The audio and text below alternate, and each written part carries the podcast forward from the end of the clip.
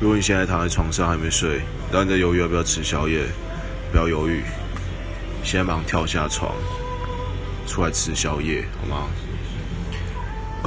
我刚犹豫了半天，结果出来吃之后，觉得我早该出来吃宵夜了。我买了一碗阿 Q 桶面，我上次阿 Q 桶面大概国中的时候吧，对，而且一定要吃鸡汁排骨了。我觉得蒜香，诶、我觉得还有一个蒜香蒸肉，那太油了，鸡汁排骨没这么油。而且我吃泡面有一个好习惯，就是我酱料包全家，汤要全部喝掉。这是我从小养成的好习惯。其其实我从小，我妈都跟我说，吃饭不能浪费。所以其实我从国小，我过来去学校就都会把饭吃光。然后那时候同学都觉得，其实我那时候看常常这这没有，这没有要歧视女生的意思，但是就就真的是现实现象，就是女生比较常会。